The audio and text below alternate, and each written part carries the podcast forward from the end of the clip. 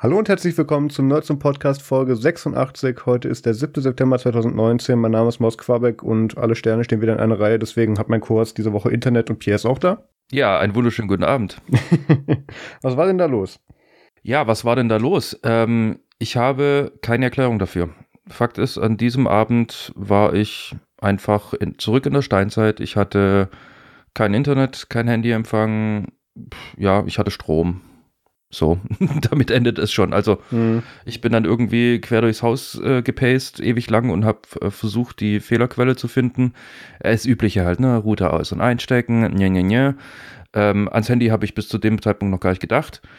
Ähm, ja, hatte sich aber irgendwie nichts getan. Router hat Verbindung gekriegt. Ich ähm, habe im Router auch drinstehen, dass ich sowas wie eine 100 Mbit-Leitung habe, aber es ging halt kein Durchsatz. Es hat sich halt einfach gar nichts bewegt. Ja, und dann, ne, Plan B. Oh ja, ja, gut, machst du halt, hast ja LTE hier, machst du halt einen Hotspot, äh, funkst du darüber. Ja, bis ich dann mein Handy in der Hand hatte und festgestellt habe, okay, von fünf äh, möglichen Balken minus drei. das hatte sich dann also somit auch erledigt, ja. Und äh, Marius hat dann halt äh, einen Monolog geführt. Ja, ich, ich saß da ja, habe hab überlegt, okay, er kam nicht, habe gesagt, okay, Viertelstunde kann schon mal passieren. Okay, habe dann angerufen, habe SMS geschrieben, habe FaceTime versucht, habe ihn auf Telegram versucht anzurufen und es kam halt nie eine Antwort. Und äh, dann habe ich mich da halt hingesetzt und mehr oder weniger unvorbereitet dann die Folge alleine gemacht. mit, auch mit sehr reduzierter Themen. Hm? Du hast ja netterweise noch eine Dreiviertelstunde sogar noch gewartet irgendwie. Ja, stimmt. stimmt Aber stimmt, stimmt. ja, ich kam dann irgendwie wieder im TS an, als du dann gerade dabei warst, irgendwie abzuschließen. Und da habe ich gesagt, okay, da brauche ich mich dann auch nicht mehr zu Wort melden. Nee. Na gut, was war sonst noch so los bei dir? Ich warte immer noch auf meinen Außenspiegel. der ist irgendwie, der muss aus Italien importiert werden, keine Ahnung. Äh, also nichts Genaues weiß man nicht und sie haben gesagt, sie haben ihn bestellt und das dauert halt so lange, wie es dauert, weil es ja ne, nicht jetzt irgendwie Stangenware oder, also wahrscheinlich schon Stangenware, aber halt, ne, so mhm. viele gibt es davon nicht. Ja, jetzt muss ich halt in der Zeit mit dem Mustang fahren, was soll's. Ansonsten. Ganz schweres Schicksal. Ja, ja, ich weiß. ähm, es gab ja auch Anteilnahme. Ja, ich weiß, es gab Anteilnahme. Also es haben sich einige tatsächlich dann bei mir gemeldet und haben äh, gesagt, dass sie es auch schade finden. Unter anderem auch viele Grüße an Peter O der sich äh, netterweise gemeldet hat und äh, das auch ganz schade fand, dass ich jetzt halt so viel Geld ausgeben muss. Ja, was habe ich dann sonst gemacht? Ich hatte jetzt ja dann mehr oder weniger zwei Wochen mehr Zeit, um mir da irgendwas äh, einfallen zu lassen, beziehungsweise nicht nur einfallen zu lassen, sondern ähm, was ankommen zu lassen oder aufkommen zu lassen. Ähm, ich habe mich einmal selber veräppelt.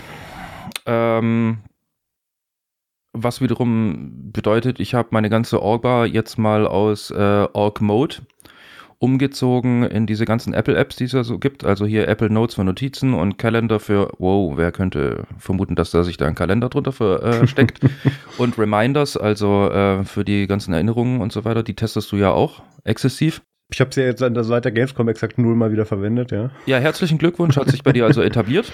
Ja, ähm, ja, bei mir artet es gerade auch so ein bisschen aus, weil ich halt gewohnt bin, im Org-Mode einfach bloß alles rein zu braindumpen und trotzdem Überblick zu haben durch die coolen Funktionen, die es da halt gibt. Und äh, so ein wirkliches, äh, ja, so einen wirklichen Durchblick habe ich noch nicht, wie ich das wirklich effektiv nutzen könnte. Also alle drei zusammen, dass die dann halt auch aufeinander referenzieren können und so weiter und so fort. Da bin ich noch so ein bisschen am, am rumtesten, was da so ein guter Workflow ist. Wollte mich jetzt aber auch nicht zu sehr da rein versenken, da jetzt ja Catalina vor der Tür steht und äh, mhm. an der Reminders-App ganz viel gemacht werden äh, soll, an der Notes-App noch einiges gemacht werden soll und so weiter und so fort. Deswegen ähm, werde ich meinen Workflow erst dann wieder nochmal neu überdenken und gucken, ob ich da noch irgendwas optimieren kann. Ja, aber nichtsdestotrotz, Emacs bleibt immer noch der beste Editor auf diesem Planeten. Punkt. So, ähm, Eine weitere Trennung habe ich vollzogen, die aber aus äh, Gründen, auf die wir nachher noch äh, näher eingehen werden, weil ich hatte ja ein bisschen gehadert äh, mit dem Austausch meines Trackballs, meiner geheiligten Logitech MX Ergo, weil, oh ja, passt schon und die patchen das bestimmt und so weiter und so fort. Und ähm, ja, später werden wir erfahren, dass es halt nicht ganz so easy war oder ist. Ja, deswegen habe ich mich schweren Herzens dazu entschieden, ich äh, brauche was anderes und habe mich dann jetzt für einen, einen Kensington Expert Mouse Trackball Mouse Trackball, der Name alleine schon wieder, egal, ja. heißt so, ähm, entschieden, habe den dann jetzt auch bestellt und äh, auch im Einsatz seit Dienstag, ja, ich glaube seit Dienstag.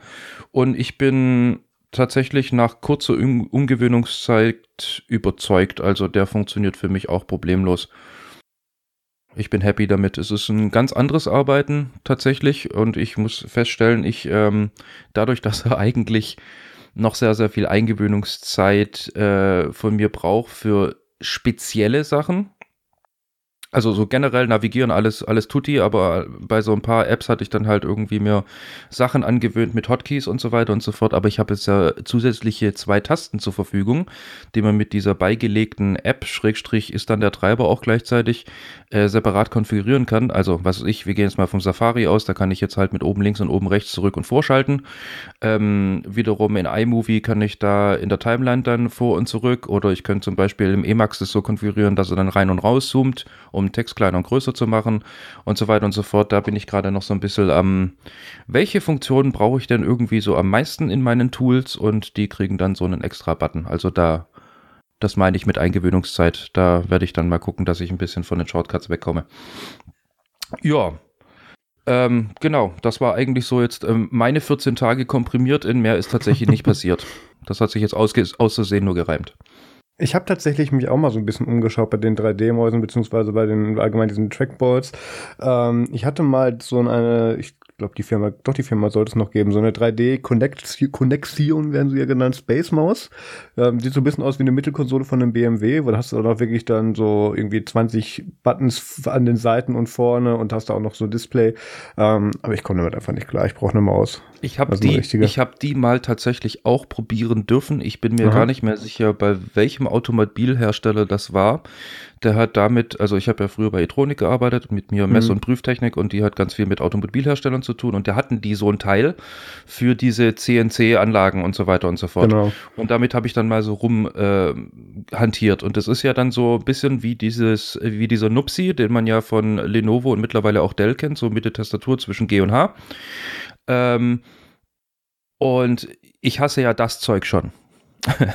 Aber mit der größeren Variante kam ich noch weniger klar. Irgendwie ist das nichts. Ich, ich brauche irgendwie ein Belge. Das ist irgendwie doch eher mein Ding. Ein, ein Belge oder ein Trackpad. Sind wir im Prinzip auch schon gleich bei der richtigen Kategorie. Ich habe Logitech-Geräte geupdatet. Mhm. Ähm, ich hätte es auch fast getan. Es gab ja, ja, hättest du gewartet, ne? Ich habe gewartet. Ähm, ich habe gewartet. Hätte ich hätte es fast getan. ja. ähm, gab halt dieses Update, wo hieß, hier, wir machen jetzt so viele Sicherheitslücken zu, wie wir Lust haben und lassen den Rest offen, weil wir müssen die Dinger ja irgendwie auch noch dann mit Legacy Devices irgendwie dann auch noch bei der Stange halten können. Und dann hieß es, äh, okay, und die User bei mir mit der Firma standen mir natürlich auch schon alle auf den Füßen, weil ich denen ja ihre heißgeliebten Mäuse und Tastaturen weggenommen habe und gegen so eingestoppte Kabelgeräte ersetzt habe. Und äh, da, da kamen die dann auch wirklich alles zu mir sagen, da, da steht, das ist jetzt sicher. Gib mal die Mäuse wieder her. Sag ich, nee, noch nicht, die muss ich jetzt erst updaten. Wie, da steht doch, das ist jetzt wieder sicher. Sag ich, ja, wie, wie denken Sie, dass die Software da draufkommt? Ähm, ja, und äh, abgesehen davon ähm, habe ich die dann an einem Tag dann wirklich, ich glaube, ich irgendwie 60 Geräte oder so geupdatet. Ähm, das war auch ein sehr interessanter Vorgang. Bei manchen ist es so, ähm, da wird wirklich nur die Firmware auf dem Stick geupdatet. Bei anderen ist es so, bei neueren äh, Lenovo, äh, Lenovo, äh, leider nicht, bei anderen, oder bei, bei älteren und bei neueren Logitech-Geräten war es noch manchmal so, dass du auch einen Speicherbaustein eben in der Maus hast, wo dann, dann nicht nur der, der Stick geupdatet wird, sondern auch sagt, so, jetzt transferieren wir noch was auf die Tastatur und die Maus und installieren das da und dann bitte da nicht neu starten und so. Das war schon alles sehr interessant. Ähm, das Update-Tool ist auch im Prinzip sehr einfach. Du startest es, du sagst dir, du sollst einen Stick anschließen, drückst auf Weiter und dann sagt es dir, dass es fertig ist. Also da kann man auch nicht, nicht viel über falsch machen, das fand ich gut. Ähm, äh, ich hatte das ja in der letzten Folge schon angesprochen, ganz kurz, und da dann Toxe in der Telegram-Gruppe auch gleich berichtet, da kommen wir jetzt so ein bisschen in den Feedback-Teil, äh, dass der Linux-Updater wohl irgendwie nicht geht. Ich glaube, das war, was habe ich da letzte Woche erzählt, dass das irgendwie in GNOME Software integriert war oder irgendwie mhm, sowas? Genau. Und das Firmware-Update-Tool, ja, ist auch egal. Ähm, bei ihm scheint das nicht geklappt zu haben. Unter Windows hat das perfekt funktioniert, keine Ahnung. Dazu kann ähm, ich sogar mehr sagen, ähm, weil ich habe ja im Geschäft, ich benutze ja da einen Linux-Rechner und ich habe natürlich da auch GNOME Software am Start und ähm, habe mir dann gedacht, okay, ich mache das dann. Ja, also ich date das dann halt über GNOME Software ab, aber äh, GNOME Software basiert ja auf äh, ähm, FW AppD, also ja. FUPD. Und ähm, da hat es irgendwie angezeigt, aber absolut gar nicht funktioniert. Dann habe ich mir bloß gedacht, okay, gut, dann nimmst du halt die Windows-Variante. Bei der Windows-Variante hat es dann äh, funktioniert, nur um festzustellen, dass wiederum meine MX Ergo eben nichts davon äh, irgendwie weiß. Also der Unify, der da dabei war, also in der Pappungsbeilage enthalten, ähm, wurde dann nicht erkannt. Dann habe ich noch äh, bei mir zu Hause ja auch die MX Ergo gehabt und ähm, habe dann dort diese tolle Software von Logitech gestartet, die ich ja schon installiert habe, weil kommt ja hier mit Treiber und Zusatztools und Gedöns. Ja. Und die hat mich dann darauf hingewiesen, dass hier ja generell irgendwie ähm, nur ein Update für die eigentlich auf meinem Mac installierte Software da ist, aber die wiederum meinen äh, Dongle-Dings da, also mein, mein Unify-Receiver oder Controller, wie auch immer, nicht updaten kann. Und da habe ich dann spontan beschlossen, fuck it. Also ich kann auf jeden Fall bestätigen, mit dem Linux GNOME Updater, äh, mit GNOME Software auf Linux funktioniert es nicht. Das ist schade. Das hat wieder keiner getestet, offensichtlich. Ja. Ähm, ja, es war aber auch gar nicht so schlimm, dass es nicht ging, weil einen Tag später kam dann auf Heise die Meldung, und da kommen wir jetzt zum Follow-up, dass dieser Sicherheitspatch bereits ausgetrickst wurde, den Logitech da ausgegeben hat. Ähm, der macht was sehr Intelligentes. Also der verhindert erstmal, dass man diesen Kryptoschlüssel, der auf dem Unifying Stick ist, nicht einfach per USB auslesen kann. Das, das, das wird verhindert. Was er leider nicht verhindert, ähm, dieser Patch, ist, ähm, dass man einfach wieder einen Downgrade auf eine alte, verwundbare Version macht. Es ist so gut, es ist so. Ich, ich, ich, musste, ich musste es echt zweimal lesen. Ich auch, ich auch hab. vorhin. Ich dachte auch so, nee, oder? Ah, okay. Ja. Doch, die meinen das wirklich so, wie sie es schreiben. Okay. Richtig. Also du machst einfach die alte Firmware-Variante wieder drauf. Ähm, du kannst dann auch sogar, du kannst dann den Crypto-Key wieder runterlesen davon, kannst dann sogar später, um keine Spuren zu, hinter, zu, äh, zu hinterlassen, einfach das neue Update wieder einspielen. Ähm, weil das, das gehört ja zu, zu gutem äh, Exploiten dazu. Du machst ja die Tür für die anderen dann auch zu, sonst könnten ja andere zufällig noch mitspielen. Ähm, obwohl das in diesem Fall, glaube ich, nicht, sehr, nicht viel abhalten würde, wenn das jemand will. Ähm, und das hat dann der, oh Gott, wie hieß er? Ähm, hier, der Markus, Menge. Markus Mengs. Mengs. Ähm, der hat den auch, glaube ich, damals ursprünglich entdeckt, diese Lücke, ne? Genau. Glaub, das war er, genau. Ähm, hat sich dann wieder eine Minute hingesetzt, hat festgestellt, haha, ist, ist noch kaputter als vorher quasi. Und jetzt, das, jetzt dauert dann der Vorgang, um den auszulesen und das zu automatisieren, jetzt nicht mehr eine Sekunde, sondern knapp 30, weil der, der Logitech-Stick muss eben nach dem Firmware einmal, Firmware-Ding einmal neu gestartet werden. Also auch alles skriptbar und so kann man völlig in die Tonne treten. Ähm, wird es ist aber auch gar nicht so schlimm, weil die ganzen anderen Sicherheitslücken, mit dass man darüber nicht nur auslesen, sondern auch senden kann, sind ja immer noch drin, weil Logitech da ja nicht mit den alten Geräten brechen wollte. Und ähm, Witzig fand ich auch in dem Heise-Artikel dann, dass dann angeregt wurde, Nutzer müssten umdenken. Im besten verschließt man dann, wenn man aus dem Büro geht, dann seine Maus, Tastatur und den Empfänger dann irgendwo in einem Schrank ein oder so. Also ich mache das, das mache ich ja jeden Tag, also immer so. Also ja. ich, ich, ich bin ja tatsächlich Konsument von Nikotin. Also jedes Mal, wenn ich rausgehe, mache ich das so. Das ist genau. äh, ganz klar. Also ich meine, andere, die nehmen ihre Kaffeetasse mit, ich äh, nehme meine Maus mit beziehungsweise mein Receiver. So mache ich das immer. Äh, das, das absolut Witzige an der ganzen Geschichte ist ja vor allem, ähm, jetzt date ich ja schon meine Firmware ab und eine Firmware bedeutet ja, ich habe also an sich einen neuen Bootloader und so weiter und so fort. Ja, ich, mhm. ich tausche einfach so ziemlich alles aus, was Software ist.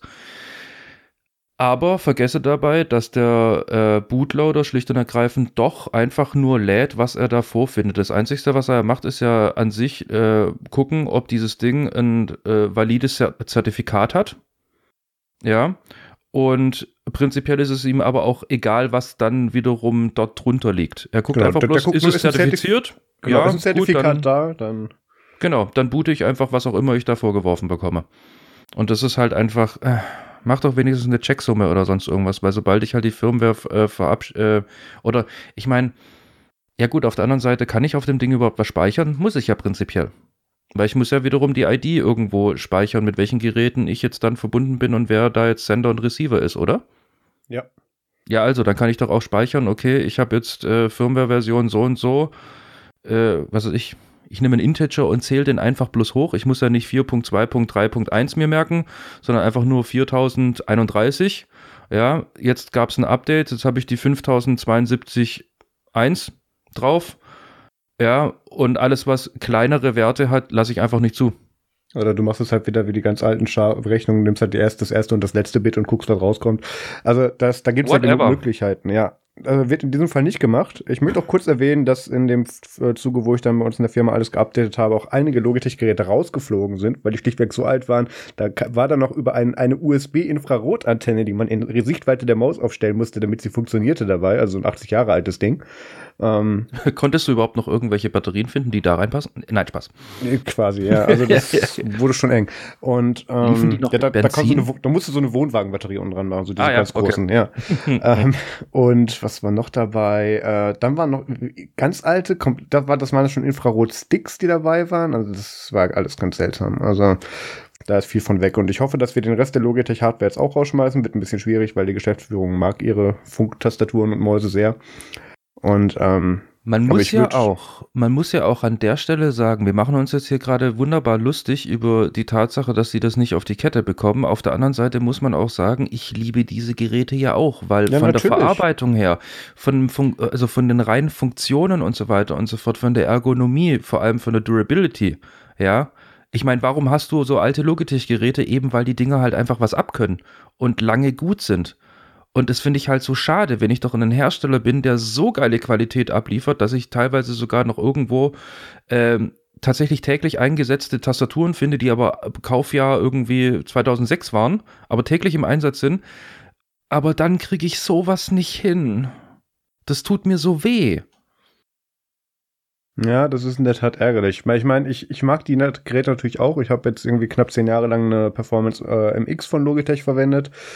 Äh, mag die auch jetzt immer noch gerne. Aktuell nutze ich ein Review-Gerät. Das äh, werde ich eventuell sogar behalten, wenn mir das auch gefällt. Ist aber gar nicht der Punkt. Ähm, was halt, halt so schwierig macht, weil, weil der Geschäftsführung eben die Geräte auch gefallen. Ich möchte ganz gerne durchsetzen, dass wir äh, Logitech bei uns aus der Firma verbannen und dann kommt da überall wieder Geräte mit, mit Maus, äh, mit, mit Kabel hin.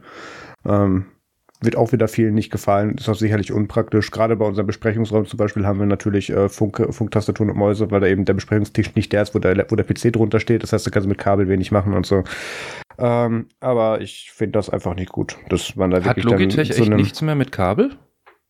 Logitech doch, hat immer noch Sachen mit Kabel, doch. Okay. Ja gut, Glaub dann schon. ist da auf jeden Fall eine Alternative da, weil die Qualität, wie gesagt, stimmt ja. Ja, das, die wollen halt den Komfort des Kabellosen. Aber gut. Ähm, ja gut. Wie der Kampf ausgeht, werde ich dann berichten. Genau. Ähm, ja. Ja, ich wollte sagen, wer jetzt auch wieder von den Toten auferstanden ist, aber das stimmt nicht ganz. Ähm, von guter Qualität zu schlechter Qualität, die jetzt wieder gute Qualität sein soll. Kannst du knicken. ähm, Entschuldigung. Wo ist die Glocke? Äh, das Samsung Galaxy Fold sollte ja eigentlich schon letztes Jahr im April war es, glaube ich, auf den Markt kommen. Ähm, dann hatte das so unschöne Nebeneffekte wie wenn du es geknickt hast, ging es kaputt oder es ging auch kaputt, wenn du es nicht geknickt hast. Also das war alles nicht gut und irgendwelche Folien, die überstanden, die Leute dann für oder Reviewer dann für einen Schutzfilm gehalten haben, der aber eigentlich Teil des Displays war. Ähm, da wurde jetzt nachgebessert und Samsung tut auch so, als, als hätte es nie ein Gerät, äh, ein, ein, Gerät davor gegeben mit dieser, mit dieser gleichen Eigenschaft. Ähm, denn nennen es deswegen jetzt Samsung Fold 5G. Einfach, als wäre es ein komplett neues Gerät und es kostet dann auch direkt 100 Euro mehr als das, äh, was davor nie rauskam. Nämlich anstatt 2000 Euro 2100 Euro. Ähm, soll unter anderem auch in Deutschland ab dem 18. September in den Farben Schwarz und Silber erhältlich sein und ich bin da sehr gespannt drauf und irgendwie will ich es doch haben. Ja, hat es äh, andere Dinge nicht äh, auch 5G gehabt? Hatte das? Hatte das nicht? Nein. Das hatte nicht? Ja gut, dann ist es ein neues Produkt. Klar. Und das andere war nur eine Beta. Nein? Ja, die hätten so ein bisschen weniger public machen sollen, aber es ist gut, dass sie es gemacht haben, finde ich. Ähm, ich bin sehr gespannt auf die Geräte, ob die denn dieses Mal irgendwie einen Monat länger halten, weil was man ja auch gesehen hat und wo sich ähm, Samsung jetzt auch noch so schön mit ihren Marketingmaterialien dann selber dann irgendwie ähm, bisschen dann in die Enge oder in die Ecke gestellt hat. Sie haben ja gesagt, wir haben hier mit Robotern 40.000 Mal diese, diesen, diesen Faltvorgang gemacht und so und ähm, dann kommt raus, haha, wenn das dann ein echter Mensch in der freien Wildbahn macht, der das vielleicht nur unten anfasst und nicht an beiden Seiten und dass der Winkel nicht 100% genauso gemacht ist oder keine Ahnung, da kommt ungefilterte Luft oder Staub dran. Haben sie halt alles nicht getestet und da gingen die Dinger von kaputt. Ähm, ich bin gespannt. Ich hoffe, dass sie ihre Testing-Methoden geändert haben seitdem. Andererseits wäre schon witzig, wenn das jetzt nochmal genauso passiert. Und dann müsste es sich noch selber entzünden. Das ja, haben wir auch genau. schon länger nicht mehr bei denen. Klassiker. Ja, also wir müssen es uns angucken. Ich bin sehr gespannt. Ähm, ich finde es immer noch mega mal, unattraktiv. Ich muss, mich mal ich muss mich mal erkundigen, ob, ähm, ob ich das noch für, den, für das Langzeitreview von diesem anderen Outlet haben darf, ob der Deal noch steht. Äh, weil dann komme ich da eventuell doch dran, fällt mir gerade auf. Das wäre cool. Ich guck mal. Ähm, ich würde es gerne findest, sehen. Dass, ja? Ich würde es gerne sehen. aber ich sehe immer noch nicht den Nutzen. Hm, ja, die Diskussion hatten wir ja schon ein paar Mal, ja. dass sich ja dann durch diese, durch diese äh, Möglichkeit dieses, dieser, dieses Screen-Wechsels oder auch diesen verschiedenen Screens, die da drauf sind, auch ganz andere Anwendungsmöglichkeiten eben erst ergeben und daraus dann eventuell dann auch Zwecke. Also das muss man dann sehen natürlich. Ja, gut. Aber da kommen wir nochmal dann in einer weiteren Folge drauf zurück. Genau. Gut. Ah, ich sehe, du hast die Themen sortiert. Wir bleiben bei Handys. Wir bleiben bei Handys, richtig. Und zwar ähm, das Huawei Mate 3, Huawei, Huawei, auf was Huawei, haben wir uns geeinigt? Huawei. Okay. Wir haben, ja, stimmt, wir haben uns auf Huawei. wow! Haben wir uns geeinigt. Und ähm, zwar hat da vor ähm, einigen Tagen ähm, Huawei, also der CEO, der Richard Yu, Ju, du hast mir das Richard letztes Mal beigebracht. Yu war es, gell? Ja. Er ist Yu, ja. Er ist. RSU, ich bin ich, ähm, hat auf jeden Fall jetzt mal das neue Mate 30 angekündigt und surprise, surprise, es kommt tatsächlich wieder den Behauptungen, die in den letzten Monaten, also Wochen und Monaten kursiert sind im Internet und auf einigen News-Outlets, kommt es tatsächlich nicht mit den Google Play-Diensten.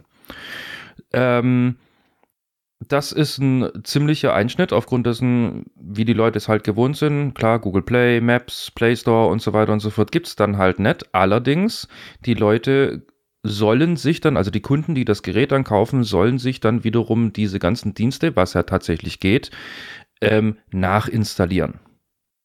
Standardmäßig kommt aber auf diesem äh, Gerät App Gallery zur, ähm, zum Einsatz. Das ist eins von, äh, von Huawei's einig, äh, eigenen Play, Play Store-Alternativen, nenne ich es jetzt einfach mal. Es gibt ja auch hier von Amazon ähm, und von, oh, wie hießen die anderen, F-Droid und dann gibt es noch irgendwas äh, von diesen VK-Entwicklern. Weiß man das? Ja, ich, Gott, ich weiß auch nicht mehr, wie der Name war. Ja, auf jeden Fall, äh, das, das wäre im Endeffekt sowas. Die nennen das halt App Gallery. Und wie gesagt, ähm, Grund der News ist tatsächlich, das Ding kommt raus, hat natürlich ganz viele tolle neue Specs, hat einen unfassbar tollen neuen äh, Prozessor aus dem eigenen Haus. Und zwar ist es der Kirin 990 mit 5G, über den man eigentlich bloß weiß, dass er so heißt, 5G hat und ansonsten noch nicht sonderlich viel mehr. Mhm. Und ähm, weil klar, er wurde präsentiert, aber das, was dann im Endeffekt auf den Slides zu sehen ist, ist immer das, was die Hersteller halt gerne hätten. Und dann kommen die Benchmarks. Und ich sehe das echt nicht wirklich, dass das Ding komplett durchstarten wird, weil ich kenne echt wenig Leute, die überhaupt auf die Idee kommen, in den Laden zu gehen und zu sagen, okay, ich hätte jetzt hier gerne das neue Gerät von Huawei. Und dann kriegst du gesagt, ja, aber sie müssen halt die ganzen Google-Dienste selber installieren. Alles klar, was gab es da nochmal von Sony? Oder von Samsung?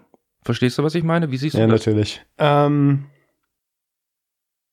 es ist natürlich klar, dass die ohne Google Apps eine ganz große Attraktivität verlieren werden bei den normalen Kunden. Äh, ich höre jetzt natürlich wieder alle Leute in den Kommentaren sagen, die ja, nee, das geht auch ohne Google Apps und ach nee, aber wenn man normalen Menschen ähm, eins mit Google Apps Netz ohne hinstellt, dann, dann wird er natürlich das mitnehmen, weil Android macht jetzt ohne Google Apps nicht wirklich Spaß. Und ähm, nicht jeder möchte oder hat da so Spaß daran, man sieht das als seine Mission, das zu entgoogle, entgooglifizieren, war, glaube ich, mal ein schönes Wort. Und ähm, da dann auch dann, ja, nicht sich darüber zu definieren, aber da eben auch was dazu machen, dass man sagen kann, ha, ich habe jetzt die Macht über mein Datenrecht. Es gibt Leute, die, denen ist das schlichtweg egal, die das Gerät einfach nur nutzen wollen und ähm, für die ist dann eben Huawei dann auch nicht mehr, ähm, das Mate 30 dann nicht mehr wirklich attraktiv im Laden. Und ähm, es wird auch garantiert schlechter, es, es wird sehr wahrscheinlich auch schlechter dann deswegen beworben werden, weil das oder besser beworben ist auch wieder die Frage, je nachdem, ob es ein Ladenhüter sein soll oder nicht. Das wird sich zeigen, aber ich würde eher darauf setzen, dass wir uns auf das äh, Harmony OS äh, Huameng war das, glaube ich, äh, in China dann äh, mal ein bisschen eher konzentrieren sollen, weil da gibt es dann auch bestimmt einige andere integrierte Dienste von Huawei, wie sie es in China ja bereits seit langem schon so machen. Ähm, bin gespannt, ob das auch im europäischen Markt funktionieren kann. Wahrscheinlich nicht, aber das muss man dann mal sehen. Ja, das große Problem ist halt die breite Masse, die du da ja ansprichst, oder beziehungsweise die Leute, also in Anführungsstrichen nur die Leute, die halt einfach bloß ein Gerät haben wollen und wollen es nutzen, ist halt nun mal die breite Masse. Ja. Die Leute, die halt sagen, ach, hier Google-Zeug brauche ich alles nicht und so weiter und so fort. Ich, was weiß ich, ich nehme Lineage OS oder äh, Postmaker OS heißt glaube ich. Ähm, und so weiter und so fort. Ja, ja, äh, die Leute, die könnten sich zur Not aber auch wirklich noch schön die Google-Dienste installieren, weil die wissen halt einfach, dass es da einen Unterschied gibt und dass sie den halt installieren. Bloß für einen anderen ist es im Endeffekt so, ja gut, ich hätte jetzt gerne diesen neuen VW. Wie, da sind keine Sitze drin. Ach, sie sagen mir, wo ich sie herkriege, aber einbauen muss ich sie selber, nö. Hm.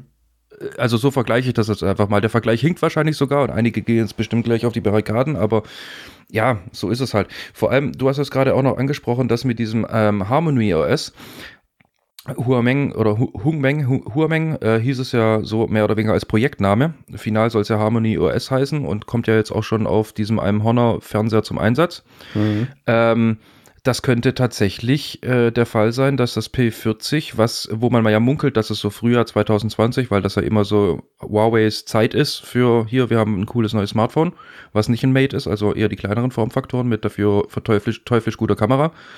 Ähm, dass wir da eventuell sogar Harmony OS sehen, eher sehen werden als ein, äh, als die Google-Dienste, weil im Moment sieht man ja noch nicht so wirklich eine Lockerung des Embargos, weil, also klar, die Geräte, die jetzt im Moment gerade schon auf dem Markt sind, haben die Google-Dienste äh, und dürfen die auch weiter benutzen und kriegen auch die Google-Updates und dieses ganze Zeug. Das hatten wir ja schon Mitte des Jahres mehr oder weniger angesprochen und geklärt.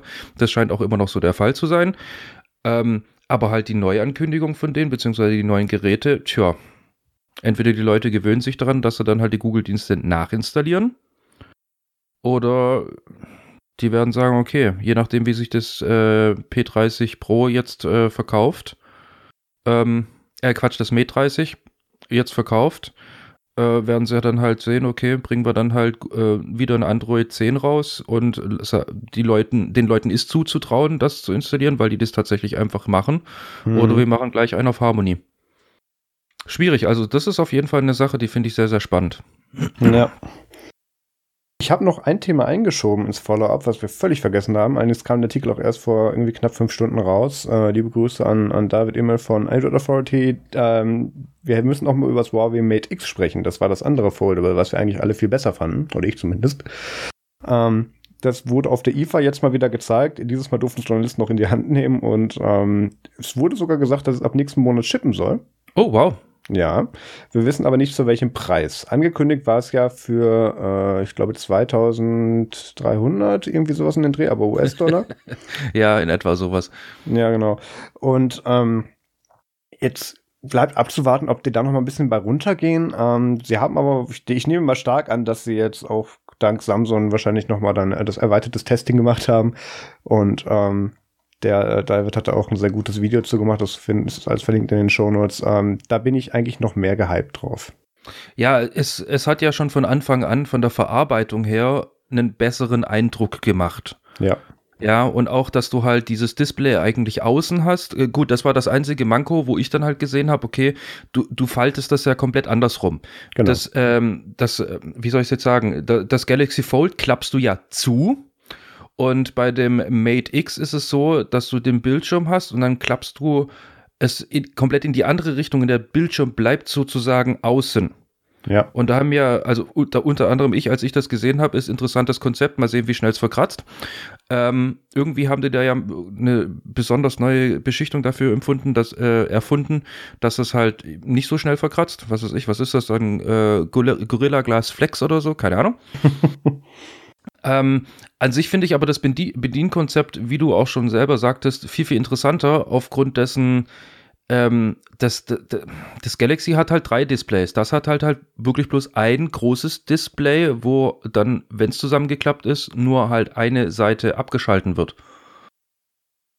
Und das finde ich halt energietechnisch viel, viel interessanter, weil das andere Display hast du zwar aus, aber es ist dann in dem Fall bloß dunkel aus. Aber die ganze Steuerelektronik muss ja trotzdem immer äh, sozusagen auf Standby sein, weil wenn ich es zuklappe, dann, ne, Einsatz. Naja, im, im Prinzip leuchtest du ja nur die Pixel nicht auf der Seite. Das, da gibt es bestimmt intelligente Energiesteuerung für und wenn nicht, dann kommt die. Also da mache ich mir weniger Sorgen drum. Ich skippe auch gerade so ein bisschen durch das Video. Das, das sieht alles sehr gut aus, was ich da sehe. Ich glaube, ich kaufe mir dann doch kein, äh, doch keine dann zwei äh, hier Galaxy Fold, sondern dann ein großes von Mate X. Mal gucken. Ja gut, wie wir ja gelernt haben, wer 2100 für ein Fold ausgeben kann, kann auch 2300 für ein äh, Mate X ausgeben. So ungefähr. ja, vielleicht ist bis dahin auch noch der Spiegel da oder so. Mal gucken. Dann kommen wir jetzt zu den Themen und das sollte eigentlich letzte Woche schon behandelt werden, aber da war Pierre leider nicht da. Richtig, und zwar geht es darum, dass es Lenovo mal wieder geschafft hat, mit ihrer hauseigenen, meines Erachtens durchaus echt sehr guten Software, weil die wirklich sehr, sehr viel Arbeit gerade im Admin-Bereich ähm, abnimmt und auch äh, Leute, denen sag ich mal, ähm, die viele Rechner zu betreuen haben, können sich da sehr, sehr gut, ähm, sag ich mal, haben, haben ein sehr gutes Werkzeug an der Hand, mit dem sie sich das Leben einfacher machen können. Wiederum gibt es äh, andere, die darüber fluchen ohne Ende. Ähm, ja, es ist, ist, Geschmackssache. Auf jeden Fall, dieses Tool hat es jetzt dann äh, mal geschafft, mich mal wieder sehr, sehr zu erzürnen. Und zwar das sogenannte LSC Lenovo Solution Center. Ähm, ist auf dem Markt seit 2011 oder halt wird seit 2011 auf den Geräten äh, mit ausgeliefert. Und äh, dieses Gerät hat eine gravierende Sicherheitslücke, mit denen sich egal welcher Angreifer also entweder vor Ort oder remote schlicht und ergreifend äh, Admin-Rechte, also Root-Rechte für die Linuxer unter uns ähm, erschleichen können. Und zwar auf eine unfassbar einfache, aber dennoch fast schon brillant geniale äh, Art und Weise, weil darauf musste erstmal kommen, dass das tatsächlich so ist. Zur Erklärung. Es gibt ähm, dieses Lenovo Solution Center, da startet mit dem Booten, also sobald sich damit, äh, der User anmeldet und hat das dann nicht explizit deaktiviert, dann startet das, sitzt dann unten im Tray und äh, informiert dich halt einfach über, hey, neuer Grafikkartentreiber, neuer Chipsatztreiber und so weiter und so fort. Ja, also sowas ähnliches wie Gnome Software ja tut. Hier, es gibt ein neues Update für den und die Firmware oder den und den Treiber, biete ich dir an, kannst du machen. Ähm, ja. Die Sache ist die, damit das so gut funktionieren kann, dass dieses, dass diese Software wirklich so weit ins System überhaupt rein kann, um zu analysieren, ja, läuft es mit erst Userrechten und dann allerdings gegen später, und zwar nach 10 Minuten mit Root-Rechten. Um dann wiederum tiefen Einblick zu bekommen, allerdings aber auch Log-Dateien äh, generieren zu können, mit was habe ich gefunden, wo habe ich es gefunden und so weiter und so fort, oder habe ich sogar ein Problem gefunden, das ganz wichtig ist, ja, öffnet es mit, äh, Discretionary, äh, was, mit Discretionary Access Control Lists, also mit DACLs, ähm, die Schreib-, Lese- und Ausführrechte in dem Ordner C Programm Data Lenovo LSC Log. Ergo alles, was der User normalerweise nicht darf oder Prozesse, die unter diesem User laufen, ja, sind dann wiederum möglich. Unter anderem aber auch das Ausführen von irgendwelchen anderen Programmen, die ich wiederum an ganz anderer Stelle im System habe. Jetzt habe ich zum Beispiel, ich mache jetzt wirklich mal das Beispiel, ich habe mir jetzt gerade einen Trojaner runtergeladen, der liegt jetzt halt unter meinem Download-Ordner von meinem Benutzer. Ja, wenn ich den jetzt anklicke, kann der irgendwie nichts Spezielles machen weil ähm, Security tritt dort ein und so weiter und so fort und sagt, hey, geht nicht und bla bla bla und will ich alles nicht haben und diese typische ähm, Meldung kommt dann mit hier äh, unbekannter Herausgeber und so weiter und so fort. Ähm, alternativ, wenn ich das aber trotzdem möchte, kann ich sagen, okay, ich führe diese Software einmal aus, ähm, dann kommt diese Meldung. Im Hintergrund kann ich aber bei so einer Software schon so ein Log mehr oder weniger schreiben. Oder irgendeine Datei halt generell wegschreiben, die mir halt einfach sagt, also so eine Art Mutex, der, der verhindert, dass die Software zweimal ausgeführt wird. Solche kleinen Dateien kann ich, in, äh, kann ich im Dateisystem immer ablegen. Ja, wenn ich das also im Endeffekt einmal gestartet habe, könnte ich aber auch einfach bloß in den Ordner C-Programm Data Lenovo LSC Log eine Verknüpfung reinlegen. Ja, und einfach nur warten. Denn, jetzt kommt das Schöne, nach 10 Minuten, wie wir gelernt haben, werden über die DACLs dort drin dann mehr oder weniger Root-Rechte möglich in diesem Ordner. Somit alles, was dort dann ausgeführt wird, läuft dann nicht mehr unter dem normalen äh, Systembenutzer, der jetzt gerade angemeldet ist, ja, also als ich, sondern als Admin. Somit habe ich Zugriff auf sämtliche Dateien, kann sämtliche äh, Daten manipulieren und so weiter und so fort, komme an die Hardware ran. Und das ist natürlich ein Einfallstor ohne Ende. Und es ist gerade die, also die Erklärung war wahrscheinlich jetzt erstmal relativ komplex, aber wenn man sich darüber im Klaren ist, dass ich da einfach bloß eine Exe-Datei prinzipiell reinlegen können muss, ja, zehn Minuten warten muss und wenn ich dann mehr oder weniger einen Doppelklick drauf mache, dann bin ich auf, äh, dann läuft das Ding ähm, auf einmal als Admin, ja, dann wird einem die Tragweite irgendwo relativ schnell bekannt. So, und jetzt kommt das Witzige. Ähm, diese Software ist voll mit Sicherheitslücken und ähm, Lenovo hat die bereits eigentlich schon abgekündigt gehabt und hat gesagt, so ab November 2018 ähm, wird die von uns offiziell nicht mehr supported. Dann äh, im Nachhinein wurde dann das Supportende auf April 2018 zurückdatiert. Also wäre es ja schon aus dem Support rausgefallen und somit auch nicht mehr auf äh, neuer Hardware eigentlich installiert und zu finden gewesen.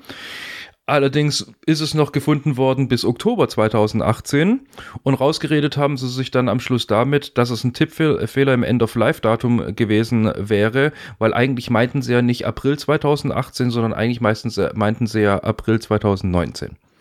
So, diese Software ist auf ganz genau jedem Lenovo vorhanden, den ihr aus dem Karton auspackt. Schlicht egal, egal wo ihr kauft, ob es beim Großhandel ist oder beim Discounter, wenn es ein Lenovo ist, ist diese Software drauf. Lenovo selbst rät den Nutzern dazu, diese Software zu deinstallieren oder gegebenenfalls ähm, mit ähm, Lenovo Vantage oder, oder Lenovo Diagnostics. Das sind zwei Produkte, die im Nachhinein entwickelt wurden, die diese ganzen Sicherheitslücken nicht haben. Dafür vielleicht andere, wissen wir noch nicht. Ja, damit zu ersetzen, beziehungsweise die tatsächlich auch dazu benutzen, das geht, um dieses LSC äh, loszuwerden. Ansonsten über ganz normal ähm, Apps und Programme einfach die, äh, die Software deinstallieren. Die geht dann rest, restlos runter und auch dieses DACL funktioniert, äh, funktioniert nicht mehr. Also an alle Lenovo-User, guckt nach diesem LSC, schmeißt runter, dadurch seid ihr auf jeden Fall viel, viel sicherer unterwegs. Also ich finde das ja schon praktisch. Einige unserer User wollen immer Adminrechte und ich meine, das Ding heißt ja Solution Center oder was war das? Lenovo Solution Center, ja. Genau. Wir sorgen für Lösungen ihrer Probleme. Genau, hier, hier mach selber kaputt. Nee, also das, dem ist eigentlich nichts hinzuzufügen, außer noch so einen kleinen eigenen Erfahrungsbericht. Ähm, die sind auch auf aktuellen PCs, wird das Ding immer noch ausgeliefert, obwohl das Ding eigentlich schon nicht mehr im Support ist, wie du bereits gesagt hast. Das kenne ich gerade bei uns aus der Firma. Ähm, aber schon seit äh, Lenovo 2015 hier diesen Spaß mit, mit äh, Superfish, dieser Adware da betrieben hat, über die man dann auch einfach als Tore dann finden konnte, ähm, werden alle PCs, die bei uns ankommen, erstmal platt gemacht und mit einem frischen Windows installiert. Ja gut, das äh, machen wir tatsächlich auch nicht anders. Mir geht es aber auch um die Klar. Hörer, die schlicht und ergreifend einfach in gewisse Märkte reinrennen und einfach sagen, ich hätte gerne Lenovo ThinkPad, weil ich weiß, die Dinger sind einfach gut und sind auch noch in sechs Jahren gut, weil sie halt einfach das, die Zeit durchhalten, weil es eigentlich Businessgeräte sind. Ähm, ja, aber wenn du das jetzt gerade gesagt hast, äh, von wegen dir sind sie, ähm, sag ich mal, über den Weg gelaufen, auch schon dieses Jahr oder noch dieses Jahr. Mhm. Ja, waren das Geräte, die dann tatsächlich dieses Jahr produziert wurden oder Geräte, die letztes Jahr produziert wurden und du hast sie einfach dieses Jahr gekauft? Das kann ich dir nicht sagen, weil die Geräte werden immer noch produziert. ich weiß aber nicht, wie lange die bei unserem Retailer rumstanden. Ähm, aber bestimmt nicht äh, einige Jahre. Die können maximal ein Jahr alt gewesen sein, glaube ich. Das würde sich ja noch mit November 2018 decken. Ja, ich finde es trotzdem unverantwortlich, weil was man hier eben auch nicht vergessen darf, sind vorinstallierte Systemtools, an die der Otto-Normalverbraucher nie rangehen wird. Wenn das dann irgendwie bei einem, ist etwas minder bemittelt sagt, nee, noch nicht mal, bei, einem, bei jemand, der ohne technisches Verständnis dieses Ding einfach nur benutzt, der wird dann auch noch in zehn Jahren dieses Tool da drauf haben. Ja, eben. Deswegen war es mir auch also, wichtig, dass wir diesen Artikel auf jeden Fall nochmal schon besprechen, weil es klar. ist wirklich, wirklich, wirklich wichtig. Macht solche, macht dieses Ding runter. Ja äh, ist mindestens genau, ach Quatsch, gelogen. Es ist viel, viel kritischer, als äh, dass ihr vielleicht noch eine Funk-Logitech-Tastatur habt. gut, aber. Doch, dann, dann, kann sich, dann kann sich die Logitech-Tastatur Admin-Rechte holen, das ist doch auch gut. Richtig. Ähm, ähm, aber wo wir gerade bei Tastaturen sind, und zwar, ja. es gibt jetzt tatsächlich ein Handy, wer hätte es gedacht, dass ähm, jetzt äh, sich beschlossen hat, bei, die, die, ganzen anderen machen ja hier diese Foldables und so weiter und so fort und alles kann man jetzt irgendwie klappen und gegen die Wand werfen oder auch nicht oder drauf rumsurfen. Äh, machen wir nicht mit. Wir äh, versuchen es nochmal auf die gute Art, alte, ähm, gute und alte Art und Weise und äh, bieten den Leuten einfach nur einen ziemlich guten Bildschirm an, aber dafür ähm, einfach mal nur sowas wie haptische Tasten in Form einer richtigen äh, Querz- oder QWERTY-Tastatur. Mhm. So ähm, gedacht hat sich das tatsächlich das Startup FX Tech und ähm, hat auf der IFA das äh, Pro 1 vorgestellt. Und äh, die Tech-Presse ist total begeistert von diesem Gerät, weil es zum einen ähm, sehr, sehr gutes haptisches Feedback hat bei der Tastatur und diese Tastatur wirklich vollwertig ist und super einfach zu bedienen ist oder halt, was heißt super einfach zu bedienen? Also du brauchst halt wirklich bloß deine Daumen dafür und kommst aber überall hin, ohne irgendwie dir einen Krampf zuzulegen. Ja, und das halt auch wirklich sämtliche wichtigen Tasten, die man auch von einem normalen PC-Layout irgendwo kennt, dass die an richtiger Stelle und überhaupt vorhanden tatsächlich abgebildet sind. Und vor allem, ähm, jetzt kommen wir mal schön zum Formfaktor, wenn dieses Ding zusammengeklappt ist, also die Tastatur sozusagen und das Handy runterslidet, dann ist dieses Handy nicht unbedingt viel dicker als ein ganz normales Smartphone, weil typischerweise, wenn man solche Handys eigentlich immer so kennt, sind das richtige Klopper, weil dann einfach äh, du oben mehr oder weniger das Handy hast und dann unten wird die Mechanik für diese ganze Tastatur einfach unten drunter geklatscht. Ergo hast du wir nehmen jetzt einfach, nehmt einfach euer aktuelles Smartphone in, der, äh, in die Hand und denkt euch einfach das gleiche nochmal unten drunter. Und dieses Handy soll wohl und sieht auch so auf dem Video aus und auf den Bildern, ähm, sticht wirklich damit raus, dass es, äh, wenn es zusammengeklappt ist, minimal nur etwas dicker ist als ein ganz normales her herkömmliches Handy. Und was ich auch ganz schön finde, diesen Versuch, diese Art Handys irgendwo herzustellen, versuchen andere oder haben andere Hersteller in der Vergangenheit schon des Öfteren, wie gesagt, versucht und meistens sind es auch äh, wegen dem Gewicht und wegen der Dicke gescheitert, auf der anderen Seite aber auch oft, weil die Hardware, die sie da verbaut haben, war halt schlicht und ergreifend schon, okay, ich bringe es jetzt raus, aber das, was ich verbaue, war vor zwei Jahren top-notch. Ja, die waren einfach zu alt und haben deswegen nicht wirklich abgehoben, weil uralte CPU, du kannst natürlich nicht drauf spielen. Also ich persönlich würde nie auf dem Handy spielen, weil ich finde das einfach überhaupt nicht schön. Also es gibt mir absolut nichts, aber ne, du musst halt eben an alle denken und nicht nur an mich. Die haben da jetzt wirklich richtig vernünftige Hardware reingebaut. Die haben zum Beispiel ein 6 Zoll äh, AMOLED-Display äh, drin mit einer Auflösung von 2160 mal 1080 Pixeln. Da kriegst du definitiv genug Pixel bzw. Informationen unter, ohne dass es dann trotzdem zu klein oder zu flimsy irgendwie wirkt. Ähm, wie gesagt, äh, der Formfaktor ist echt total vergleichbar mit, was ich nehme jetzt einfach mal ein Gang, äh, Samsung Galaxy S9 in etwa. Hat sogar auch wie von den Samsungs ähm, bekannt diese, ich darf jetzt nicht abgerundete Ecken sagen, weil das ist es ja nicht. Was ist das denn? Diese, diese Curved Displays sind es auch nicht? Du meinst uh, Rounded Edges. Rounded Edges, genau. Diese Rounded Edges, wie man es, äh, oder wie es die Samsungs ja mehr oder weniger etabliert haben. Ähm, das hat das Ding, äh, es hat, es kommt raus in verschiedenen ähm, Ausstattungsvarianten, also von kleinerem CPU bis richtigen äh, großen CPUs. Also stehen einmal zur Auswahl Snapdragon 835, dann einmal das Mittelklasse Gerät wäre die 845er und das, die Top-Variante sind mit 855er. 6 GB Arbeitsspeicher und 128 äh, GB interner Speicher ist auch mehr als genug meines Erachtens. Also Wahrscheinlich aber jetzt im Moment gerade, ich bin schon lange nicht mehr äh, Smartphones gucken gegangen, wahrscheinlich gerade so gute Mittelklasse, nehme ich an. Kennst du dich da besser aus?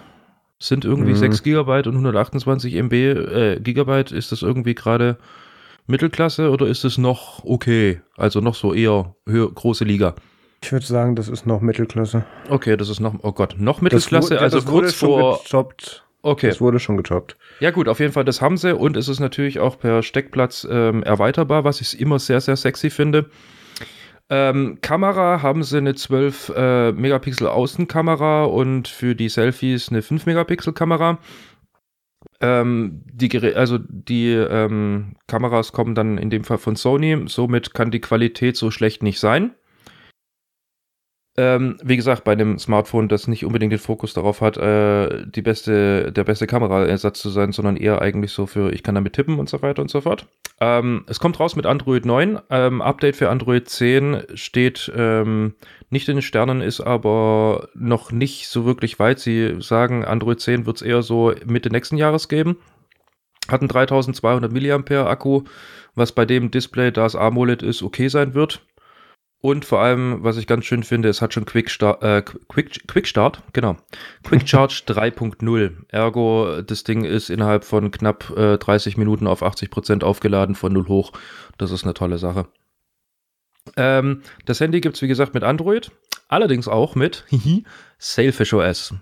Und darauf bin ich gespannt, wenn da die ersten Reviews mit Selfish OS kommen, weil ich selber bin ja Bäcker von dem Cosmo Communicator, den ich wohl in knapp drei bis vier Wochen äh, in Händen halten werde. Und da gibt es ja dann auch äh, einmal Android in irgendeiner lustigen Variante, die die da herstellen, die ich selber nicht mag.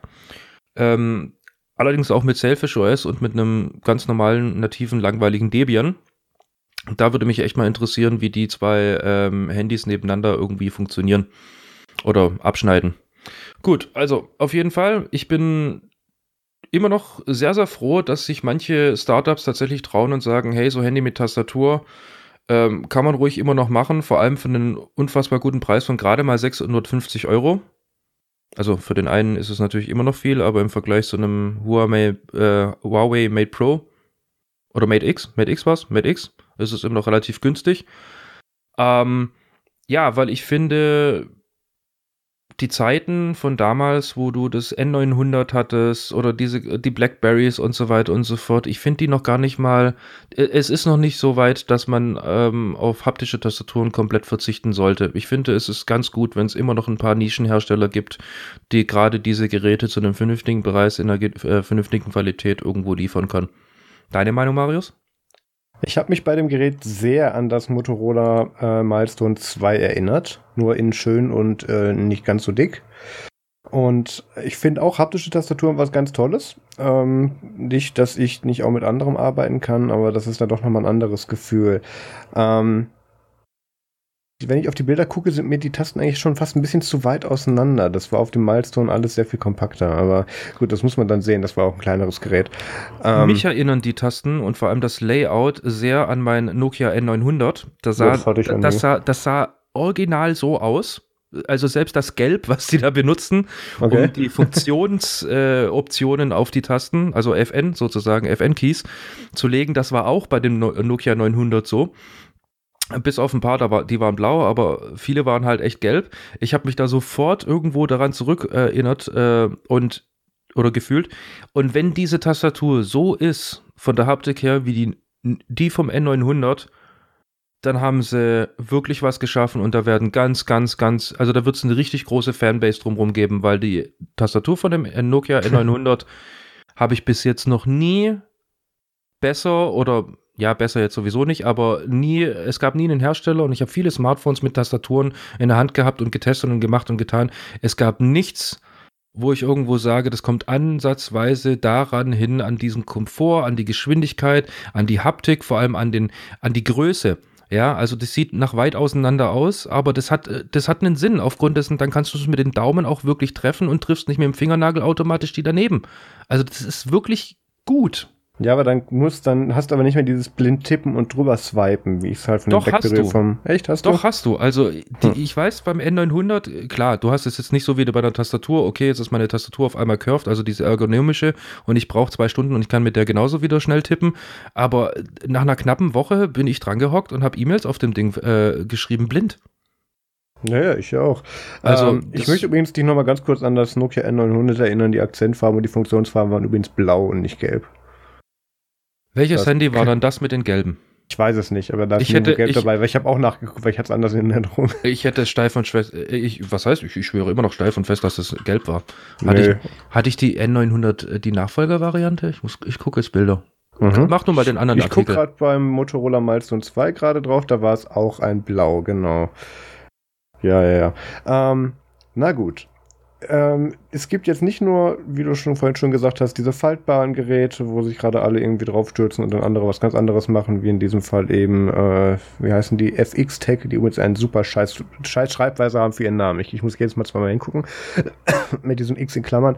Egal. Ähm, LG hat gedacht, okay, wir haben ja damals beim MWC ähm, erst irgendwie gefühlt mitbekommen, dass irgendwie Leute jetzt an faltbaren Handys schrauben und wollten ganz schnell auch cool sein. Und was haben wir gemacht? Wir haben zwei Telefone genommen und haben sie aneinander geklebt in einem Case.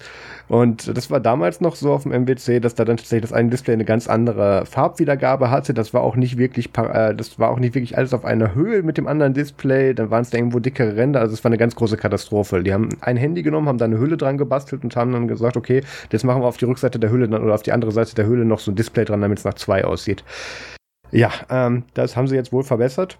Äh, es gibt auch einen ersten Kurztest. Ähm, das Gerät heißt, oh Gott, G8X ThinQ. Ähm, ich glaube, es heißt einfach bloß Think. Nee, es heißt, echt? Ich habe ich hab's ThinQ ausgesprochen gehört auf der Keynote, glaube okay, ich. Okay, gut. Na gut, ich, ich habe ich hab ihn da aber durch die Keynote auch nur durchgeskippt. LG interessiert mich nicht. Ähm, ja, ist auch nochmal ein interessanter Ansatz. Ich finde es aber immer noch zu groß, zu klobig und eigentlich auch ziemlich hässlich so. Und es ist ganz genau das, was man eigentlich, oder was ich gerade eigentlich schon besch beschrieben habe. Es sieht wirklich so aus, wie ich es bei dem anderen äh, als Negativpunkt irgendwo aufgeführt habe. Es sieht halt wirklich äh, doppelt so dick aus und wird ganz sicher auch doppelt so schwer und äh, doppelt so nicht schön sein, mehr oder weniger. Ja. Also ja, die gut. verteilen das wohl gerade an einige Tester und äh, ich glaube Raschke, ja, das ist Golem Raschke hatte da schon eins, aber ähm, hat das, das ist hat ja. natürlich auch einen größeren Akku, weil ich habe ja, ne? Du hast zwei Bildschirme, das heißt der Akku geht auch schneller leer. Richtig. Trotzdem ist es nur ein 4000 mAh Akku. Genau. Gut, ja. ähm, gehen wir da jetzt gar nicht so arg nee. drauf ein. Link ist in den Show Notes. Äh, wer sich dafür interessiert, darf sich das gerne angucken. Ähm, was sie halt machen, ist halt typisch LG. Sie machen definitiv die besseren Kameras rein, machen äh, so ziemlich das Stärkste, was es irgendwie als ähm, Prozzi gibt, bauen sie so ziemlich ein, sind ansonsten vergleichbar mit dem, was ich gerade vorgestellt habe, haben auch 6 GB RAM und 128 GB Flash und so weiter und so fort, LTE, bla bla bla. Aber ähm, ja, zwei Bildschirme und so ein fetter Prozzi drin, bei zusätzlich dann auch noch diese fetten Kameras, äh, da werden dir 4000 mAh definitiv nicht ganz über den Tag reichen, wenn du das Ding einfach nur nutzt. Nee, natürlich nicht. Sehe ich bei dem anderen Ding schon eher. Dazu sagen, man kann das Ding auch aus dieser Höhle rausnehmen, dann hast du halt ein Einzelhandy. Ja, gut, also eigentlich ist es, eigentlich ist es ja dann somit eine Handyhülle mit Display. Ja. Okay, und man kann so, sie zusammen abs kaufen. Absurd viel Geld haben wollen. Naja, bleiben wir bei absurd viel Geld haben wollen. Ähm, Apple Music kommt in den Browser und das hat Pierre reingemacht und ich weiß nicht genau warum, weil ich finde es gar nicht so spannend. Ich finde es mega spannend aufgrund okay. dessen, als Linux-Nutzer, der ich ja nun mal bin, äh, bin ich im Moment gerade leider äh, Konsument von Musik über eine Videoplattform die wir kennen, weil das die einzigste Möglichkeit ist, wie ich da gescheit an Musik rankomme, die einigermaßen aktuell ist und vor allem auch Varianz hat. YouPorn macht auch Musik? Richtig. Ähm, ähm, ja, und endlich kann ich dann tatsächlich auch äh, die Musik, äh, die ich dann ähm, mehr oder weniger besitze, beziehungsweise jetzt in Apple Music äh, importiert habe, alles, was ich behalten wollte, weil tatsächlich habe ich jetzt die ganzen MP3s von meinem NAS los. Ich habe es tatsächlich getan. Fort damit. Ähm, ja, kann ich jetzt einfach im Browser hören, beziehungsweise über egal welchem Gerät, wo ich jetzt gerade bin. Und da ich halt mit ganz vielen Betriebssystemen hantiere, unter anderem auch BSDs und so weiter und so fort, ähm, ja, ist es für mich immer schwierig gewesen, dann ja, ich könnte mein Handy mit, hin, mit, mit mir rumschleppen, um irgendwie Musik zu hören. Allerdings dann hast du immer dieses Lightning auf Klinke, Klinke auf Kopfhörer. Dann ähm, ja, hat das Ding halt auch nur so und so viel Akku und das andere Ding ist halt einfach am Strom angeschlossen und du machst dann einfach einen Webbrowser auf, loggst dich geschwind ein, machst deine äh, Zwei-Faktor-Authentifizierung und zack, machst ganz genau dort weiter, wo du beim anderen Rechner aufgehört hast. Ich fand das gut, ich äh, wollte das mal da drin haben und der Welt berichten, dass das jetzt endlich mal kommen wird. Naja, dass das kommen wird, war ja schon ein bisschen länger bekannt, weil die API plötzlich so ganz viele Web-Endpunkte hatte, wo alle gefragt haben, für was kann das denn sonst sein? Und dann haben sich da auch irgendwelche Tüftler dann auch schon so einen eigenen Webframe quasi gebastelt, mit dem sie das dann auch machen konnten. Ähm, es gibt mir jetzt nicht wirklich viel Hoffnung darauf, dass die äh, Catalina, äh, nee, in Catalina soll dann ja die, ach Gott, wie heißt es, was Project Marzipan war, wie heißt das jetzt? Catalyst. Catalyst, danke. Ich, Scheißname. Ähm, dass diese App dann wahrscheinlich auch nicht so gut wird, wenn sie jetzt schon das Webinterface haben. Also ich bin da sehr gespannt drauf, weil bisher war es ja immer so, dass du dich durch iTunes dann bis Apple Music durchhangeln musstest, wo früher eigentlich äh, iTunes nur für Musik war und deswegen wollten sie das ja alles auseinanderdröseln und jetzt dann auch noch im Browser. Ähm, andererseits passt halt auch zu der äh, betriebssystemübergreifenden Taktik, die sie gerade fahren, weil es gibt ja auch Apple Music für Android. Ähm, und irgendwelchen Konsolen ist es mittlerweile sogar auch schon. In, in Sony TV hat da letztens auch Zugang zu bekommen.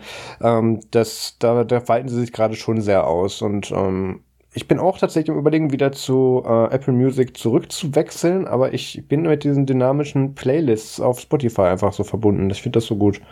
Und das hat, ich weiß, ich weiß nicht, ob Apple Music das auch kann oder wie gut ja. das ist, aber da dann eben komplett einmal den Switch machen und mir dann einmal meine Playlist wieder erstellen, habe ich eigentlich keine Lust drauf. Gibt so ein lustiges Import-Export-Ding, habe ich gefunden. Echt? Also, habe ich gesucht für jemand anders, muss ich mal den Link wieder raussuchen. Ja, frag dir mal, ob das funktioniert hat. Ja, mache ich. Ähm, ja, um nochmal geschwind das Ganze abzurunden, ähm, tatsächlich, seitdem ich jetzt diesen Switch gemacht habe von Org Mode auf die ganzen App-Apps, äh, Apple App-Apps, Apple-Apps, ähm, ist bei mir tatsächlich den ganzen Tag eigentlich ein Browserfenster offen mit iCloud.com mhm. für Reminder, Notizen, bla. Und mein Gott, ergo, ich habe die coolen Tools, die ich jetzt dann nutze, also in Anführungsstrichen cool, die werden sich noch rausstellen und bei mir beweisen müssen, dass sie wirklich cool sind und mir was bringen. Ähm, habe ich eh schon am Laufen über den Browser. Ja, mein Gott, wenn ich da jetzt auch noch Musik hören kann, dann ist es echt toll. Ja, das stimmt. Weil, ne, wenn du halt, äh, wie gesagt, äh, gut, hätte ich jetzt einen Windows-Rechner, wäre es jetzt nochmal wieder ein bisschen was anderes, habe ich aber nicht. Ähm, ich habe halt entweder ein BSD auf der linken Seite oder halt ein äh, Linux auf der rechten Seite und dann halt noch 50 Millionen Laptops zwischendrin mal. ähm, ja, da ist es halt einfach komfortabel, wenn du einfach einen Browser aufmachst und hast dann alles schon und musst nicht erst irgendwas runterladen, irgendwas installieren und dann musst du es danach ja wieder eventuell gegen die Wand treten, weil es ja nicht für dich gedacht ist, sondern vielleicht irgendwie den Mitarbeiter betrifft oder so, aber du jetzt halt an diesem Rechner einfach drei Stunden lang irgendeine Software installieren musst. Ähm, ja, dann ist das halt schon cool. Gut, dann kommen wir zu anderen coolen Sachen, die uns das Leben schöner machen in Zukunft. Und vor allem äh, dem Marius wird es viel bringen, weil der ja unser äh, wie soll ich sagen, unser Publizist ist bei Nerdzone. Link-Aggregator. Ja. Unsere Link-Aggregator, genau.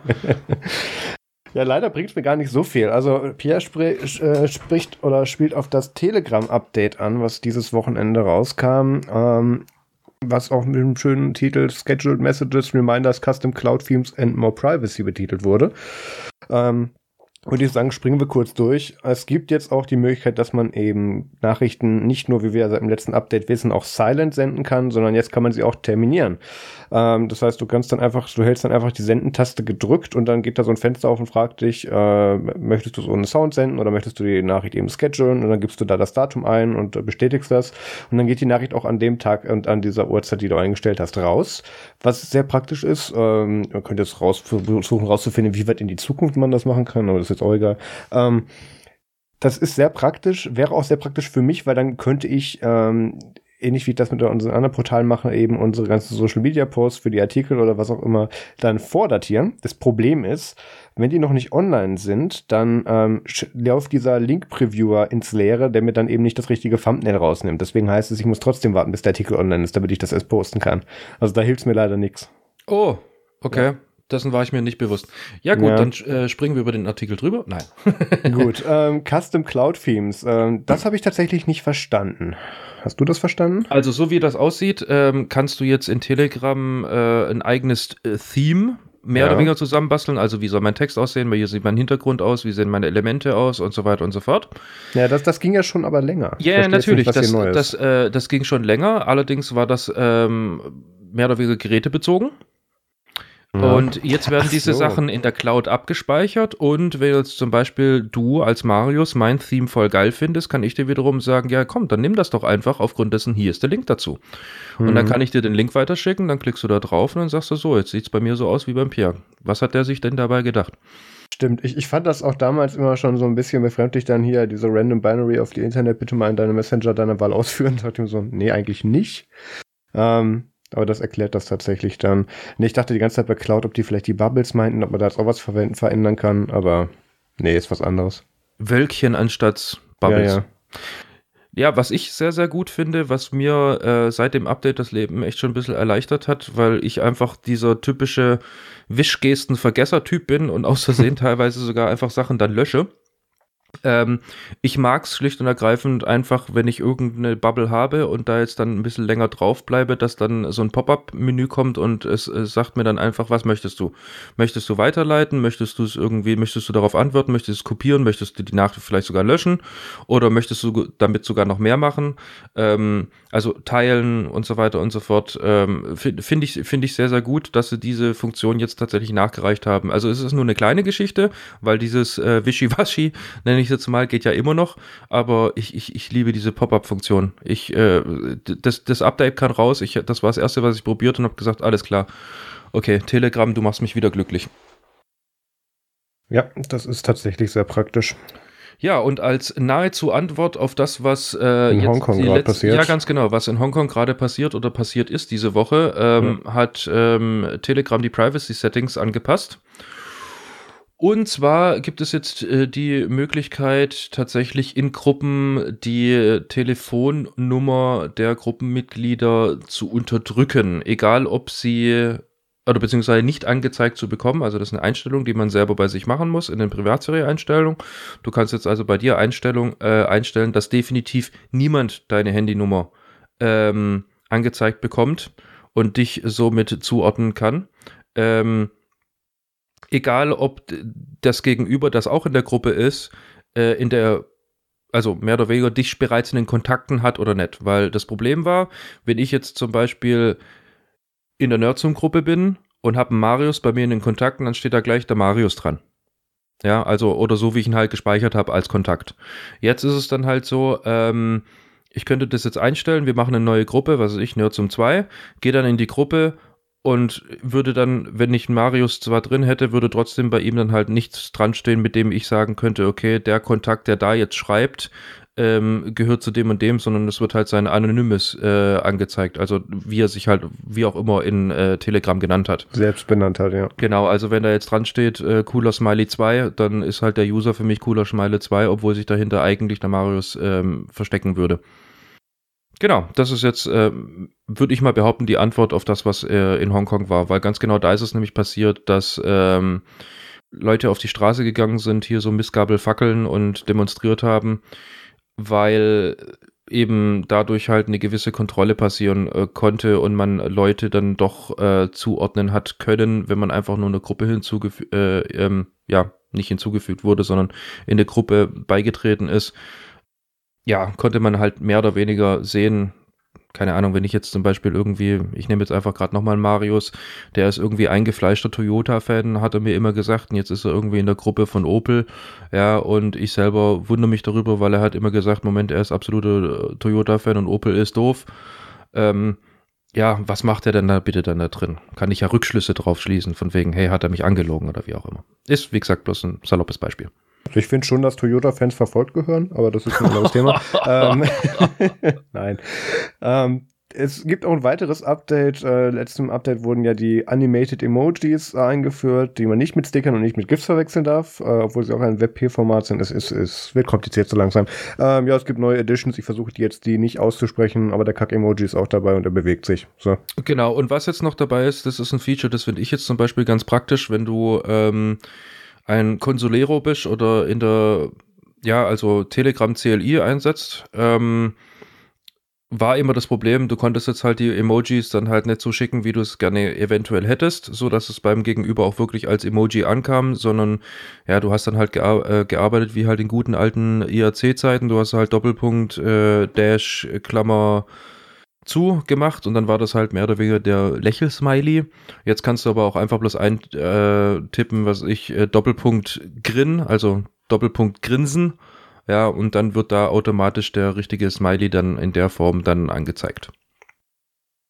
Wo wir gerade von äh, ja, Wiederbeleben bzw. Revival bzw. Weiterführung ähm, reden, Genau das hat sich jetzt auch Microsoft gedacht und ähm, für Windows 10 gibt es jetzt eine Preview der Power Toys. Weißt du, was die Power Toys sind? Äh, ich habe geguckt, das war irgendwas mit Windows 95. Da, du musst jetzt vom Krieg erzählen. Genau, also damals.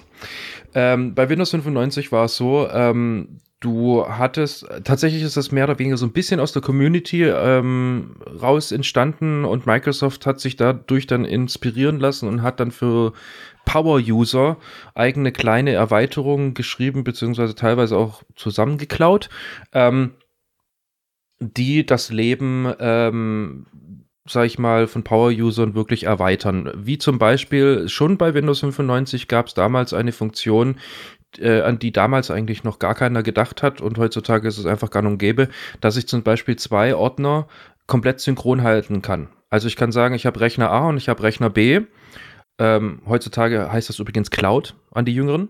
Ja, ich habe Rechner A und habe Rechner B und äh, kann dann sagen, okay, über Netzwerk diese zwei Ordner und alles, was da drin passiert, bitte synchron halten. Ergo, du hast einen neuen Ordner erstellt, zack, ist er auf der anderen Seite. Du hast eine Datei abgelegt, zack, die ist auf der anderen Seite.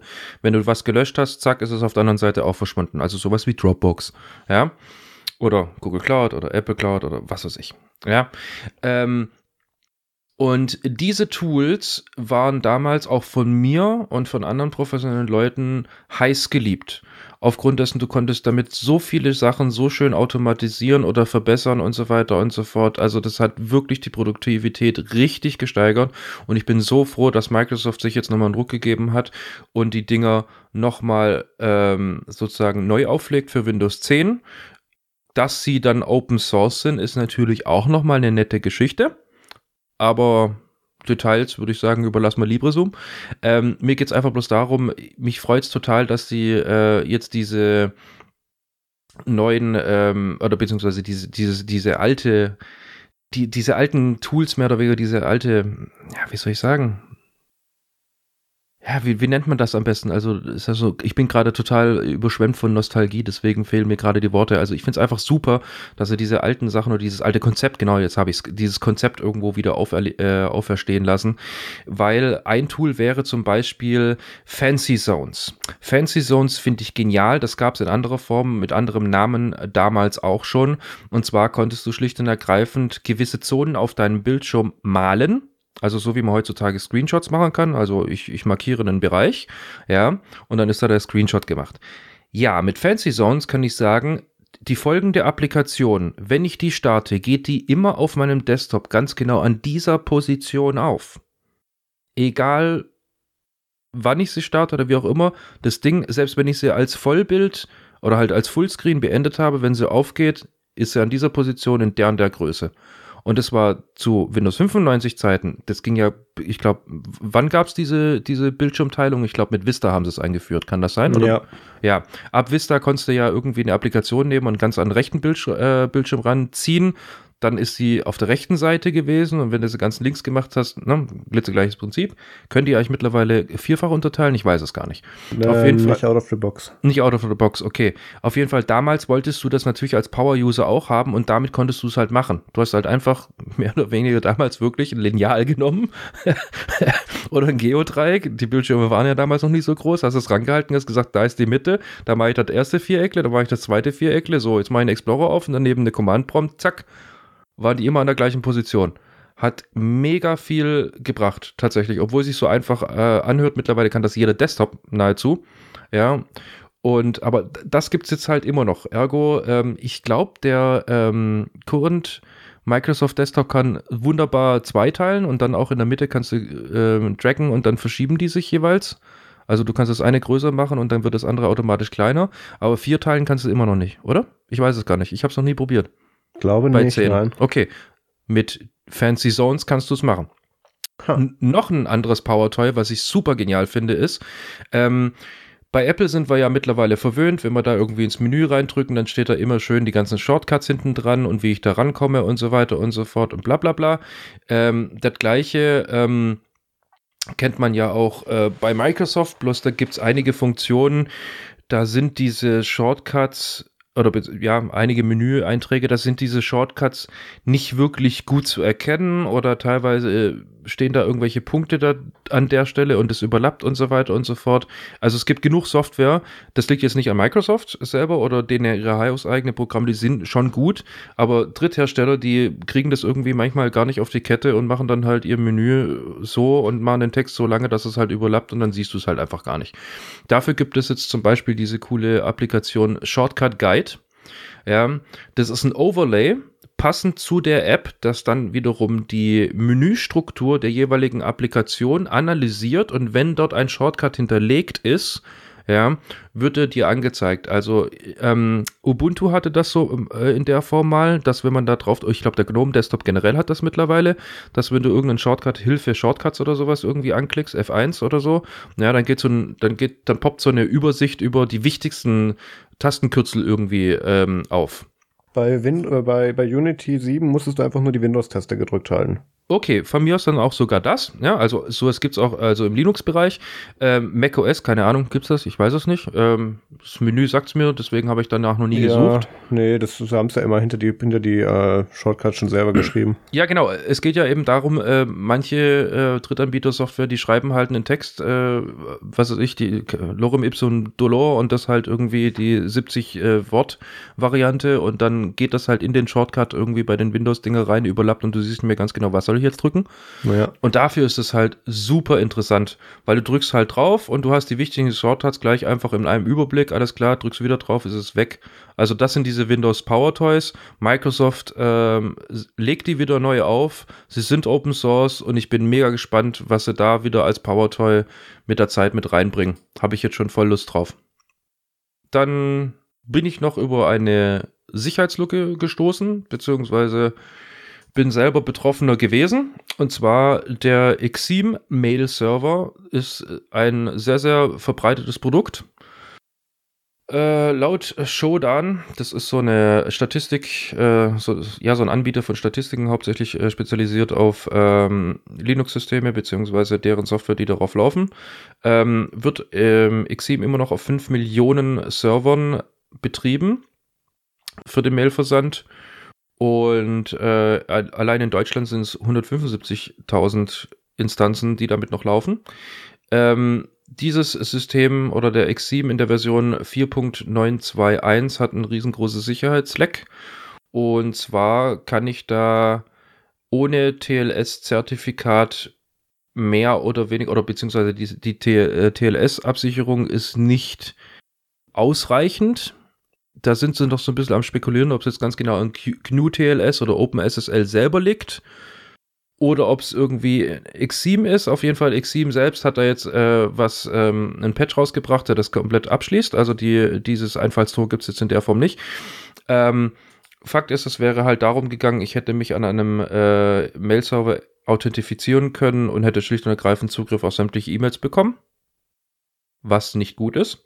Die haben äh, das jetzt mehr oder weniger rausgepatcht. Der Workaround wäre erstmal gewesen, sogenannte Mail-ACLs zu benutzen. Weißt du, was Mail-ACLs sind, Marius? Äh, Gott, nein, nicht mehr. Okay, ACLs kennst du ja generell. Generell bedeuten ja ACLs sind sogenannte Access Control Lists. Die hatten wir es auch vorhin schon, die DACLs. Access Control Lists funktionieren im Endeffekt so. Erstmal hat gar keiner irgendein Recht.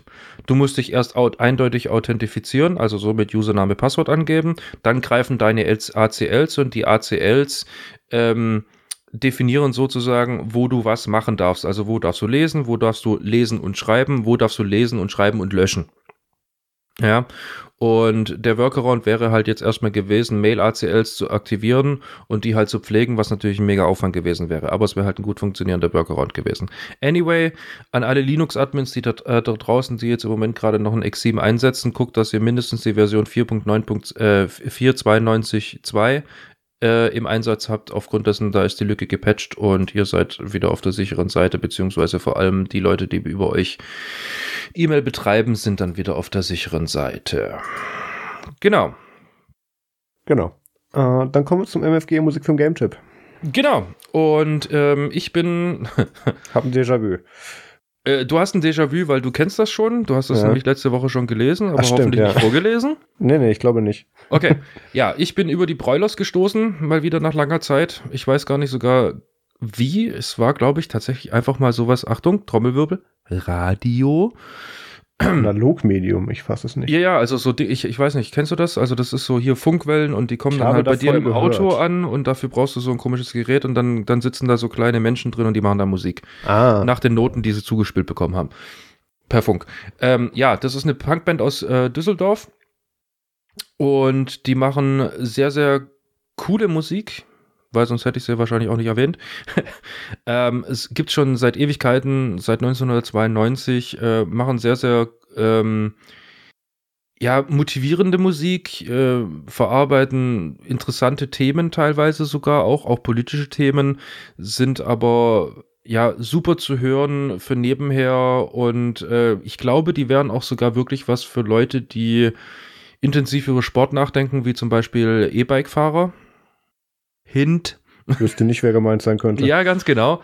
Ähm, nee, also macht e- mega Spaß, die zu hören und ähm, die schaffen das irgendwie mit ihren Liedern, dich jedes Mal so ein bisschen zum jetzt mitsingen nicht unbedingt, weil ich glaube, das sieht lustig aus. Ein Marius, der da irgendwie die Botanik entlang fährt und dann mitsingt.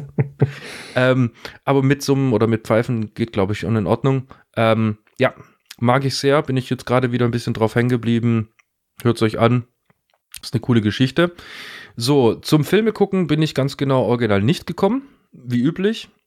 Und ja, ja, nee, ich habe jetzt gerade auch überlegt, ob ich noch irgendwas anderes irgendwie konsumiert habe, was äh, bewegtes Bild beinhaltet, aber irgendwie gar nicht.